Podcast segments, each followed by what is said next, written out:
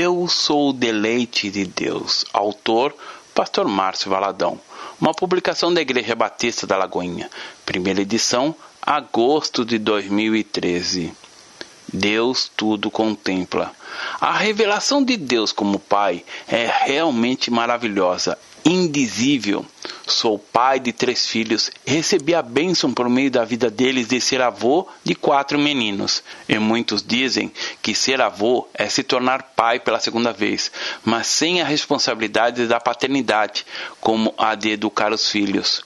Por mais que eu tente, não conseguirei explicar o sentimento de ser pai e avô, principalmente a alguém que ainda não teve essa experiência. Encontrar os netos e filhos, contemplá-los, vê-los crescendo, olhar para eles e identificar neles alguma semelhança com você é sensacional. E quando eles alegram nosso coração de pai, nos dizendo que nos ama, ah, também não sei como explicar. Eu, que sou tão cheio de defeitos, sinto tudo isso. Tente imaginar Deus como ele se sente quando o alegramos, quando a nossa vida demonstramos que o amamos. Fomos criados à imagem de Deus. O sentimento que tenho, Deus também tem.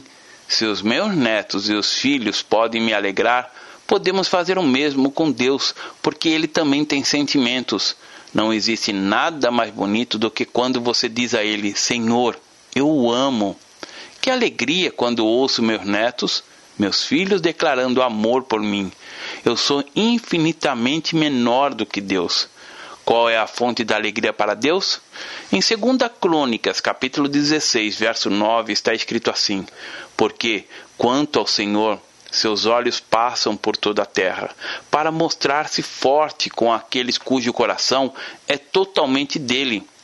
E o que Deus procura? Ele procura também por aqueles cujo coração é totalmente dele, um coração perfeito, conforme acabamos de ver no texto de 2 Crônicas. Deus se alegra com um coração que é totalmente dele. Fomos criados para sermos o deleite de Deus. O que pode trazer alegria ao coração de Deus? Temos a resposta em Sofonias, capítulo 3, verso 17 o Senhor, teu Deus, está no meio de ti, poderoso para salvar-te. Ele se deleitará em ti com alegria, renovar-te-á no seu amor, regozijar-se-á em ti com júbilo. Quando gostamos muito de determinado alimento, por exemplo, manga ou sorvete, ao comê-los, nos lambuzamos. Isso porque nos deleitamos, saboreamos, então, vamos dizer que deleite é ficar lambuzado. O Senhor teu Deus está no meio de ti, poderoso para salvar-te. Ele se deleitará em ti. O desejo de Deus, a razão pela qual nos criou, é para se deleitar em nós, se alegrar com a nossa vida, renovar-te-á no teu amor, regozijar-se-á em ti com júbilo. Às vezes, as pessoas me perguntam qual é o meu trabalho, o que eu faço. Respondo que o meu trabalho é fazer Deus ficar alegre, é alegrar o coração dele. Você e eu temos que ser o deleite de Deus. Entenda essa verdade, querido ouvinte. Deus não vai se deleitar simplesmente com as estrelas, com as flores. Sim, as flores e as estrelas foram feitas por Ele. Porém, ele não se deleita com elas, ele tem outro tipo de deleite. Quando olha para aquela pessoa que andou por caminhos os mais tenebrosos, que fez tantas coisas erradas, mas depois que o conheceu, passou a viver aos pés de Jesus, passou a ser uma pessoa que se agrada do Senhor. E quando isso acontece, ele concederá o que deseja o coração dessa pessoa baseado em Salmos 37, verso 4. Alguns dizem que Jesus foi um homem que nunca sorriu, foi um homem que chorou. Não, ele chorava com os que choravam, mas se alegrava com os que se alegravam. Então, sejamos imitadores de Deus. Temos que chorar com os que choram, mas também nos alegrar com os que se alegram. Porém, alegrar como Deus se alegra. Em Lucas capítulo 10, versos 21 a 24, vemos Jesus se alegrando, que diz assim: Naquela hora, exultou Jesus no Espírito Santo e exclamou: Graças te dou, ó Pai, Senhor dos céus e da terra, porque ocultastes essas coisas aos sábios e instruídos e a revelastes aos pequeninos. Sim, ó Pai, porque assim foi o do teu agrado. Tudo me foi entregue por meu Pai. Ninguém sabe quem é o Filho, senão o Pai, e também ninguém sabe quem é o Pai, senão o Filho, e aquele a quem o Filho quiser revelar. E, voltando-se para os seus discípulos, disse-lhes particularmente: Bem-aventurados os olhos que veem as coisas que vós vedes, pois eu vos afirmo que muitos profetas e reis quiseram ver o que vedes e não viram, e ouvir o que ouvis e não ouviram. A palavra acaba de nos dizer que Jesus exultou. Exultar é uma alegria superlativa. Gozo completo. Tenho-vos dito essas coisas para que o meu gozo, a minha alegria, o meu prazer esteja em vós e o vosso gozo seja completo. João, capítulo 15, verso 11. Ou seja, a alegria do Senhor é a nossa força. A alegria tem de ser completa, tem que transbordar. Jesus expressa o seu desejo dizendo: Tenho-vos dito essas coisas para que o meu gozo esteja em vós e o vosso gozo seja completo. Nossa fé não é uma religião, mas existem muitas expressões da igreja evangélica que se tornam religião, cheia de ritos, cheia de preceitos. Conheço igrejas em que as pessoas não podem nem conversar dentro do templo, podem conversar apenas do lado de fora. Isso é religião. A nossa fé não apresenta nada disso. É verdade que existe em ordem, a decência, mas um irmão pode abraçar, conversar com outro irmão. Nossa fé não é uma religião. Quando um dos meus netos pula no meu colo, não digo a ele: tenha respeito, eu sou seu avô. Ao contrário, o meu coração se enche de alegria, e assim é você para Deus, um deleite para Ele. Em João capítulo 17, verso 13, Jesus ora ao Pai, que diz assim: Mas agora vou para junto de ti, e isto falo no mundo para que eles tenham meu gozo completo em si mesmos. Tenho-vos dito essas coisas para que o meu gozo esteja em vós e o vosso gozo seja completo. Você é a alegria do Senhor, o deleite dele. O nosso arrependimento é o deleite do Senhor. Não existe nenhuma cena mais terrível do que a de Jesus na cruz do Calvário. Nem o mundo pôde presenciar tal acontecimento, pois Deus apagou as luzes para que a crucificação do Senhor não fosse contemplada. Jesus foi torturado, cuspido, maltratado, suas costas ficaram em chagas, sentiu a vergonha de ser pregado nu numa cruz e todas essas situações por quê? Em Hebreus capítulo 12, verso 2 está escrito assim: olhando firmemente para o autor e consumador da fé, Jesus, o qual, em troca da alegria que lhe estava proposta, suportou a cruz, não fazendo caso da ignomia, e está sentado à destra do trono de Deus. E você pode se perguntar: qual alegria? A alegria é você. Somos nós a alegria para Ele. E como esta alegria chega ao coração de Jesus? No momento em que a pessoa faz uma escolha: andar pelo caminho da perdição ou se arrepender. E se arrepender é deixar o caminho e tomar outra direção, é voltar para Jesus. Todo arrependimento alegra o coração de Deus. A ida de uma pessoa a Jesus é o que mais alegra o coração dele e o faz se deleitar. Júbilo no céu pelo pecador que se arrepende. Aproximaram-se de Jesus todos os publicanos e pecadores para ouvir, e murmuravam os fariseus e os escribas, dizendo: Este recebe pecadores e come com eles. Então lhe propôs Jesus esta parábola: Qual dentre vós é o homem que, possuindo cem ovelhas e perdendo uma delas, não deixa no deserto as noventa e nove e vai em busca da que se perdeu, até encontrá-la? Achando-a, põe-na sobre os ombros, cheio de júbilo? Lucas capítulo 15, versos 1 a 5. Júbilo não é uma alegria pequena, Júbilo é o que o atleticano sentiu quando seu time conquistou a Taça Libertadores da América. Imagine o Brasil na final da Copa. O jogo está 0 a 0, mas ao finalzinho o Brasil faz um gol. O que iria acontecer? O Brasil todo iria gritar de júbilo. Quando uma ovelha perdida é achada, o júbilo é tão grande que dois terços dos seres angelicais, que são milhões e milhões de anjos, um número incontável, que a Bíblia chama de miríades celestiais, se alegram. Esta é a palavra que o Senhor diz: os céus se enchem de júbilo. Uma vida vale mais do que o mundo inteiro. Os anjos se alegram por uma vida que foi salva. E os anjos se alegram por quê?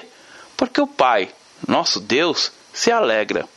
No verso 6 até o 10 diz assim: E, indo para casa, reúne os amigos e vizinhos, dizendo-lhes: Alegrai-vos comigo, porque já achei a minha ovelha perdida. Digo-vos que, assim, haverá maior júbilo no céu do que por um pecador que se arrepende, do que pelas noventa e nove justos que não necessitam de arrependimento. Ou qual é a mulher que, tendo dez dracmas, se perde uma, não acende a candeia, varre a casa e procura diligentemente até encontrá-la? E, tendo achado, reúne as amigas e vizinhas, dizendo: Alegrai-vos comigo, porque achei a dracma que eu tinha perdido. Eu vos afirmo que, de igual modo, há júbilo diante dos anjos de Deus por um pecador que se arrepende em Lucas capítulo 15, versos 11 a 24, fala, fala sobre a história do filho pródigo, do regozijo que o pai sentiu ao receber o filho de volta. Vamos à parábola que diz assim: Certo homem tinha dois filhos. O mais moço deles disse ao pai: Pai, dá-me parte dos bens que me cabe. E ele lhe repartiu os haveres. Passado não muitos dias, o filho mais moço, ajuntando tudo o que era seu, partiu para uma terra distante e lá dissipou todos os seus bens, vivendo dissolutamente. Depois de ter consumido tudo, sobreveio àquele país uma grande fome e ele começou a passar necessidade. Então ele foi e se agregou a um dos cidadãos daquela terra, e este o mandou para os seus campos a guardar porcos. Ali desejava ele fartar-se das alfarrobas que os porcos comiam, mas ninguém lhes dava nada. Então, caindo em si, disse: Quantos trabalhadores de meu pai têm pão com fartura, e eu aqui morro de fome. Levantar-me-ei e irei ter com meu pai. Ele direi: Pai, pequei contra o céu e diante de ti. Já não sou digno de ser chamado seu filho. Trata-me como um dos seus trabalhadores. E levantando-se, foi para seu pai. Vinha ele ainda longe, quando seu pai o avistou, e compadecido dele, correndo, o abraçou e beijou. E o filho lhe disse: Pai, pequei contra o céu e diante de ti, já não sou digno de ser chamado teu filho. Pai, porém, disse aos seus servos: Trazei depressa a melhor roupa, vestiu, ponde-lhe um anel no dedo e sandálias nos pés. Trazei também e matai o novilho cevado. Comamos e regozijemo-nos, porque este meu filho estava morto e reviveu, estava perdido e foi achado. E começaram a regozijar-se. Este regozijo apenas começa, não termina. Quando uma pessoa se arrepende e vai para Jesus, há alegria no coração do Pai, alegria diante dos anjos. Todo arrependimento causa alegria, tal como aconteceu entre o filho pródigo e seu pai. Era preciso que nos regozijássemos e nos alegrássemos, porque esse teu irmão estava morto e reviveu, estava perdido e foi achado. Lucas capítulo 15, verso 32. Agradar ao Senhor alegra o coração de Deus. Enoque foi um homem que andou com Deus, que tinha esta característica. Ele agradava ao Senhor. Agradar é se deleitar, é ser motivo de deleite para o outro. Hebreus capítulo 11, versos 5 a 6 diz: Pela fé, Enoque foi transladado para não ver a morte não foi achado porque Deus o transladara, pois antes da sua transladação obteve testemunho de haver agradado a Deus. De fato, sem fé é impossível agradar a Deus. Enoque andou com Deus quando ninguém mais andava. Enoque andou com Deus quando ainda não havia profetas para pregar. Enoque andou com Deus quando ainda não havia Bíblia. Enoque andou com Deus em uma época de trevas, e diz a palavra que ele obteve testemunho de ter agradado a Deus, que diz: Enoque viveu 65 anos e gerou a Metusalém. Andou Enoque com Deus, e depois que gerou a Metusalém, viveu 300 anos, e teve filhos e filhas. Todos os dias de Enoque foram 365 anos. Andou Enoque com Deus e já não era, porque Deus o tomou para si. Gênesis capítulo 5, versos 21 a 24. Enoque vivia para agradar ao Senhor. Ele não experimentou a morte. Deus o levou porque o deleitava nele. Ele não ia a Deus somente para obter favor. A motivação de Enoque não era essa. E você por que vai à igreja? Será que é para obter algum favor de Deus? A sua motivação deve ser esta: eu quero agradar ao Senhor, e sem fé é impossível ser um deleite para Ele. Agradar ao Senhor traz segurança. Provérbios capítulo 16, verso 7 diz: Sendo o caminho dos homens agradável ao Senhor, este reconcilia com eles os seus inimigos.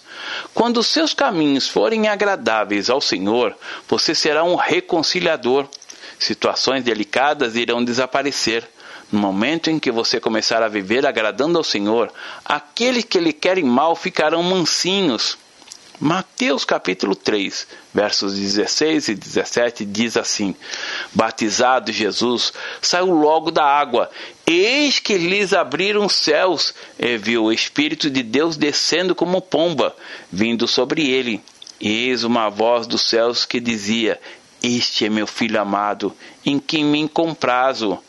Uma característica de Jesus durante a sua passagem entre nós era que Deus, o Pai, se alegrava se comprazia nele. Era como se Deus tocasse a trombeta para anunciar o quanto Jesus lhe dava alegrias. Em João capítulo 8, verso 29 diz assim: E aquele que me enviou está comigo, não me deixou só, porque eu faço sempre o que lhe agrada. Para me tornar o deleite de Deus não é complicado. Tenho que fazer aquilo que o agrada. E é exatamente isso que Jesus faz. Mas não é de vez em quando, mas sempre. Não é uma vez ou outra. Ele disse: Eu faço sempre o que lhe agrada. Por isso, a nossa fé não é uma religião. Para o crente no Senhor Jesus, todo dia é santo, todo lugar é sagrado e todos nós somos sacerdotes. Todos nós temos que fazer sempre o que lhe agrada. Nós procuramos não pecar, não por causa da consequência do pecado, mas porque se fizermos isso, vamos desagradar ao Senhor, vamos ferir o coração dele. Não pecamos por causa dos laços de amor que nos amarra a ele. E aquele que está ciente desse amor sabe que tem um propósito de levar a alegria do coração de Deus. Agrade a Deus e não ao homem em 1 Tessalonicenses capítulo 2, verso 4 diz assim: pelo contrário, visto que fomos aprovados por Deus a ponto de nos confiar ele o evangelho, assim falamos, não para que agrademos a homens, e sim a Deus, que prova o nosso coração. Quando a Bíblia fala em ser aprovado por Deus, diz sobre aquele que está alegrando o seu coração que está vivendo de modo agradável a Ele. Entre você agradar o homem e agradar a Deus, agrade a Deus e desaprove o homem. A mensagem do Evangelho não é para agradar aos homens, e sim a Deus, em primeiro lugar. Esta deve ser nossa realidade, o nosso dever. Em 1 Tessalonicenses capítulo 4, verso 1 diz: Finalmente, irmãos, nós vos rogamos exortamos no Senhor Jesus que, como de nós recebestes, quanto à maneira por que deveis viver, é agradar a Deus e efetivamente estáis fazendo, continueis progredindo cada vez mais. Qual o dever de cada cristão? Como pastor, como eu gostaria de ver cada ovelha vivendo assim, conforme escrito no texto bíblico acima. Continue, querido ouvinte, efetivamente vivendo para agradar honrar ao Senhor, porque assim é a vontade do Pai, é o querer dele. Hebreus capítulo 11, versos 5 e 6 diz assim: Obteve testemunho de haver agradado a Deus. De fato, sem fé é impossível agradar a Deus. O Senhor reserva algo precioso para os que temem. Salmo 147 diz assim: Louvai ao Senhor, porque é bom e amável cantar louvores ao nosso Deus. Fica-lhe bem o cântico de louvor. O Senhor edifica Jerusalém e congrega os dispersos de Israel. Sara-os de coração quebrantado. Eles pensa as feridas, conta o número das estrelas, chamando-as todas pelo seu nome. Grande é o Senhor nosso e muito poderoso. O seu entendimento não se pode medir. O Senhor ampara os humildes e dá com os ímpios em terra. Cantai ao Senhor com ações de graças, entoai louvores ao som da harpa, ao nosso Deus, que cobre de nuvens os céus, prepara a chuva para a terra faz brotar os montes a erva e dá alimento aos animais e aos filhos dos corvos quando clamam. Não faz caso da força do cavalo, nem se comprar nos músculos do guerreiro. Agrada-se o Senhor do que o temem e dos que esperam na sua misericórdia. Louva, Jerusalém, ao Senhor. Louva, Sião, ao teu Deus pois ele reforçou as trancas das tuas portas e abençoou os teus filhos dentro de ti. Estabeleceu a paz nas tuas fronteiras e te farta com o melhor do trigo. Ele envia suas ordens à terra e a sua palavra corre velozmente. Dá a neve como lã, espalha a geada como cinza. Ele arroja o seu gelo em migalhas. Quem resiste ao seu frio? Manda sua palavra e o derrete. Faz soprar o vento e as águas correm. Mostra sua palavra a Jacó, as suas leis e os seus preceitos a Israel. Não fez assim a nenhuma outra nação. Todas ignoram seus preceitos. Aleluia. Para desenvolver essa realidade, você precisa ter o temor dele. O temor a Deus não é ter medo de Deus. O temor a Deus é a obediência, é o seu amor para com Ele. Nossa fé não é uma religião, nossa fé não tem nada de superstição. Nossa fé é espiritual, é algo divino, é o nosso relacionamento com Ele, é agradar ao Senhor. O temor do Senhor é o princípio de sabedoria. O temor do Senhor é você sempre saber que Ele está no trono é saber sempre que Ele é o seu Senhor. Ele se compraz quando temos essa realidade de temor em nossa vida. Em Salmos capítulo 25, verso 12 diz assim: Ao homem que teme ao Senhor, ele o instruirá no caminho que deve escolher.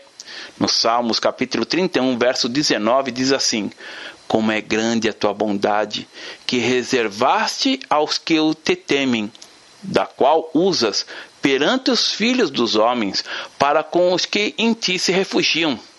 Deus tem coisas reservadas para você. Não sei se você já teve a experiência de chegar a um lugar e a pessoa dizer: Olhe, eu preparei isso para você, reservei isso especialmente para você. E normalmente ninguém prepara ou reserva algo de ruim para outra pessoa. E se as pessoas podem agir assim, imagine Deus. O que ele não prepara ou reserva para os seus? Deus tem reservado algo precioso para a sua vida, eh, se for o seu deleite. Lucas capítulo 1, verso 50 diz assim: A sua misericórdia vai de geração em geração sobre os que o temem. O temor do Senhor é o princípio para você ser um deleite para Ele. Nossa oração é deleite para o Senhor. Em Provérbios capítulo 15, verso 8 diz assim: O sacrifício dos perversos é abominável ao Senhor, mas a oração dos retos é o seu contentamento. A oração daqueles que temem ao Senhor são o deleite do Senhor. Diga, querido ouvinte, assim: Eu quero que as minhas orações sejam contentamento, alegria e prazer para o meu Senhor. Deus se alegra em nos dar o livramento. Em Deuteronômio, capítulo 28, verso 63, diz assim: Assim como o Senhor se alegrará em vós outros, em fazer-vos bem e multiplicar-vos, da mesma sorte o Senhor se alegrará em vos fazer perecer e vos destruir. Sereis desarraigados da terra a qual passais a possuí-la. Deus não muda o seu sentimento. Se você caminhar com o Senhor, Ele se alegrará em lhe fazer o bem e multiplicá-lo. Mas se você abandonar o Senhor, Deus continuará sendo Deus. Deus se alegra em nos livrar. Deus lhe dá livramento. Ele se deleita quando você passa pelo vale cheio da intervenção dele. Prosperidade e herança aos que são deleite para o Senhor.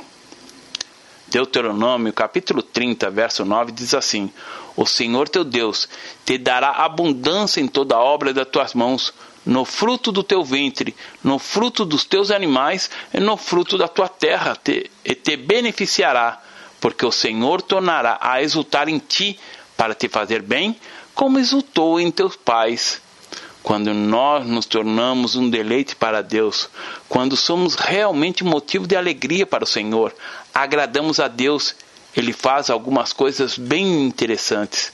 Quando agradamos ao Senhor, Ele nos prospera. Sabemos que prosperidade é a ausência de necessidade. Quando você agrada ao Senhor, toma posse e tem essa realidade em sua vida. Os seus filhos herdarão o que você plantar no mundo espiritual. Seus netos irão experimentar das bênçãos do Senhor. É a promessa de Deus. Deixe uma herança para os seus filhos. Muitos pais querem deixar bens como herança. Querido ou querida, deixe uma herança espiritual. Cada filho será capaz de fazer sua vida, levantar seus recursos. Muitos filhos acabam com a herança material recebida, mas não podem acabar com a espiritual. Por isso, deixe uma herança espiritual para seus filhos, de modo que eles possam dizer: Meu pai viveu alegrando a Deus, minha mãe viveu agradando ao Senhor, e eu vou viver como eles. Essa é a herança maior. Em 2 Samuel, capítulo 22, verso 20, diz assim: Trouxe-me para um lugar espaçoso, livrou-me porque ele se agradou de mim. Agrada-te do Senhor, e ele satisfará os desejos do teu coração. Salmos 37, verso 4. Deixe o Senhor se deleitar em você. Quando você o agrada, pode chorar, mas sempre vai experimentar o consolo dele.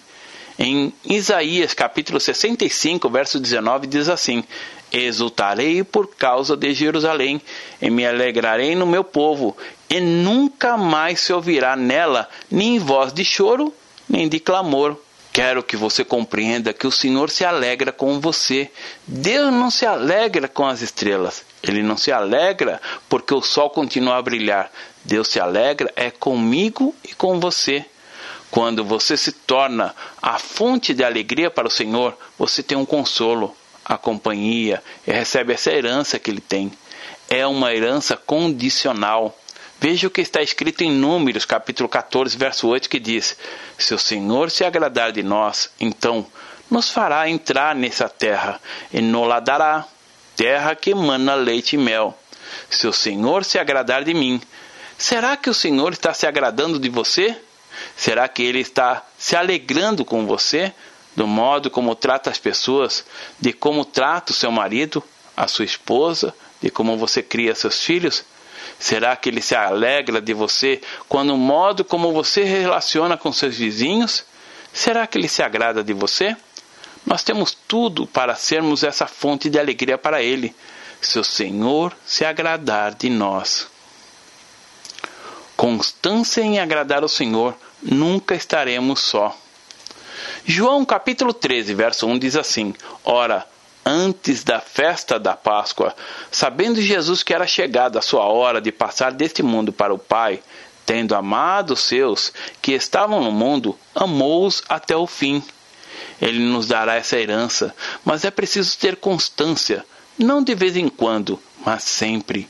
Jesus nunca fez uso do de vez em quando. Para ele foi o sempre agradar ao Senhor, não só no domingo ou em dias especiais, mas sempre. João capítulo 14, verso 18 diz: Não vos deixarei órfãos, voltarei para vós outros. Você não ficará órfão, eu vou ficar com você até o fim. Em Isaías capítulo 62, verso 5 diz assim: Porque como o jovem desposa a donzela, assim teus filhos te desposarão a ti. Como o noivo se alegra na noiva, assim de ti se alegrará o teu Deus.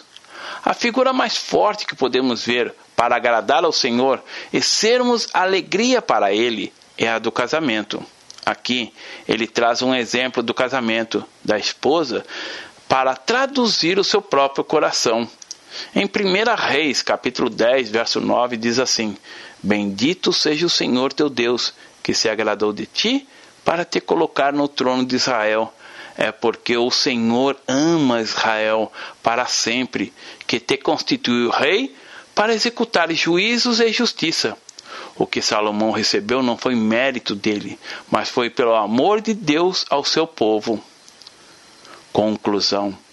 Você certamente já teve um amigo mais jovem que já morreu, ou talvez parentes mais jovens do que você que já morreram. Se você está aqui, não é pelo fato de ter mais saúde, mas porque Deus continua tendo um propósito para a sua vida. Bendito seja o Senhor que se agradou de ti para te colocar. Se você continua aqui, o propósito dele continua. Deus deseja que você compreenda essa realidade. O propósito da sua vida é ser o deleite do Senhor. A leitura da Bíblia não é um dever, é um deleite. A oração não é um dever. Talvez ela comece como um dever, mas você chega a um grau de deleite. Ir aos cultos tem que ser um deleite.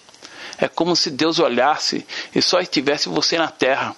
Nós procuramos não pecar, não pelo medo das consequências do pecado, mas vai ferir o coração da pessoa que mais nos ama. Você não precisa pecar. Pecar é uma escolha. Você peca porque escolhe pecar. Você pode ser tentado e não pecar. Entenda, você é o deleite de Deus. Você é o deleite do Criador dos céus e da terra, o Deus Todo-Poderoso, o nosso Deus. Nós somos o deleite dele. Diz assim a palavra: Jesus, o qual, em troca da alegria que lhe estava proposta, suportou a cruz. Em Hebreus capítulo 12, verso 2. Jesus suportou a cruz somente por amor a nós. Onde você estaria se ele não tivesse amado? Como seria sua vida sem ele? Por tudo o que Jesus é, temos o dever de ser alegria para ele. Temos que inculcar essa verdade em nós, porque se vivermos, para o Senhor vivemos, se morremos, para o Senhor morremos. Quer, pois, vivamos ou morramos, somos do Senhor. Romanos capítulo 14, verso 8. O que é ser dele? É ser seu deleite. Se eu estou vivo, sou o deleite dele. Se morro, sou o deleite dele. Se vivermos, se morrermos, continuamos a ser o deleite dele. Viva agradando ao Senhor. Tudo que você fizer, faça para o Senhor e não para os homens. Pense sempre assim: o que vou fazer é para agradar ao Senhor até as mínimas coisas, faça-as como se estivesse fazendo-as para Jesus. E para encerrar, quero compartilhar mais um texto glorioso da palavra de Deus, na qual o profeta Isaías descreve a alegria, o deleite de Deus em seu povo redimido, que diz assim: Pois eis que eu crio novos céus e nova terra, e não haverá lembrança das coisas passadas, jamais haverá memória delas, mas vós folgareis e exultareis perpetuamente no que eu crio, porque eis que crio para Jerusalém alegria e para o seu povo regozijo. Exultarei por causa de Jerusalém, e me alegrarei no meu povo, e nunca mais se ouvirá nela nem voz de choro, nem de clamor. Não haverá mais nela criança para viver poucos dias, nem velho que não cumpra os seus, porque morrer aos cem anos é morrer ainda jovem, e quem pecar só aos cem anos será amaldiçoado. Eles edificarão casas e nelas habitarão, plantarão vinhos e comerão seu fruto. Não edificarão para que os outros habitem, não plantarão para que outros comam, porque a longevidade do seu povo será como a da árvore, e os seus eleitos desfrutarão de todas as obras das suas próprias mãos. Não trabalharão de balde, nem terão filhos para a calamidade, porque são a posteridade bendita do Senhor, e os seus filhos estarão com eles. E será que, antes que clamem, eu responderei, estando eles ainda falando, eu os ouvirei. O lobo e o cordeiro pastarão juntos, e o leirão comerá palha com o boi. Pó será comida da serpente. Não se fará mal nem dano algum em todo o meu santo monte, diz o Senhor. Isaías capítulo 65, versos 17 a 25. Deus abençoe. Pastor Márcio Valadão. Jesus te ama e quer você. Primeiro passo: Deus o ama e tem um plano maravilhoso para a sua vida, porque Deus amou o mundo de tal maneira que deu seu Filho unigênito para todo aquele que nele crê não pereça, mas tenha vida eterna. João capítulo 3, verso 16. Segundo passo, o homem é pecador e está separado de Deus, pois todos pecaram e carecem da glória de Deus. Romanos capítulo 3, verso 23, parte B. Terceiro passo, Jesus é a resposta de Deus para o conflito do homem. Respondeu-lhe Jesus: Eu sou o caminho, e a verdade e a vida. Ninguém vem ao Pai senão por mim. João capítulo 14, verso 6. Quarto passo: é preciso receber a Jesus em nosso coração, mas a todos quanto receberam, deu-lhes o poder de serem feitos filhos de Deus, a saber, aos que crerem em seu nome. João capítulo 1, verso 12, parte A. Se com tua boca confessares Jesus como Senhor e em teu coração credes que Deus o ressuscitou dentre os mortos, será salvo. Porque com o coração se crê para a justiça e com a boca se confessa a respeito da salvação. Romanos capítulo 10, verso 9 e 10. Quinto passo. Você gostaria de receber a Cristo em seu coração? Faça essa oração de decisão em voz alta. Senhor Jesus, eu preciso de ti. Confesso-te o meu pecado de estar longe dos teus caminhos. Abra a porta do meu coração e te recebo como meu único Salvador e Senhor. Te agradeço porque me aceita assim como eu sou e perdoa o meu pecado. Eu desejo estar sempre dentro dos teus planos para a minha vida. Amém. Sexto passo: procure uma igreja evangélica próxima à sua casa. Nós estamos reunidos na Igreja Batista da Lagoinha, Rua Manuel Macedo, 360, bairro São Cristóvão, Belo Horizonte, Minas Gerais. Nossa igreja está pronta para lhe acompanhar nesse momento tão importante da sua vida. Nossos principais cultos são realizados aos domingos. Ficaremos felizes com sua visita.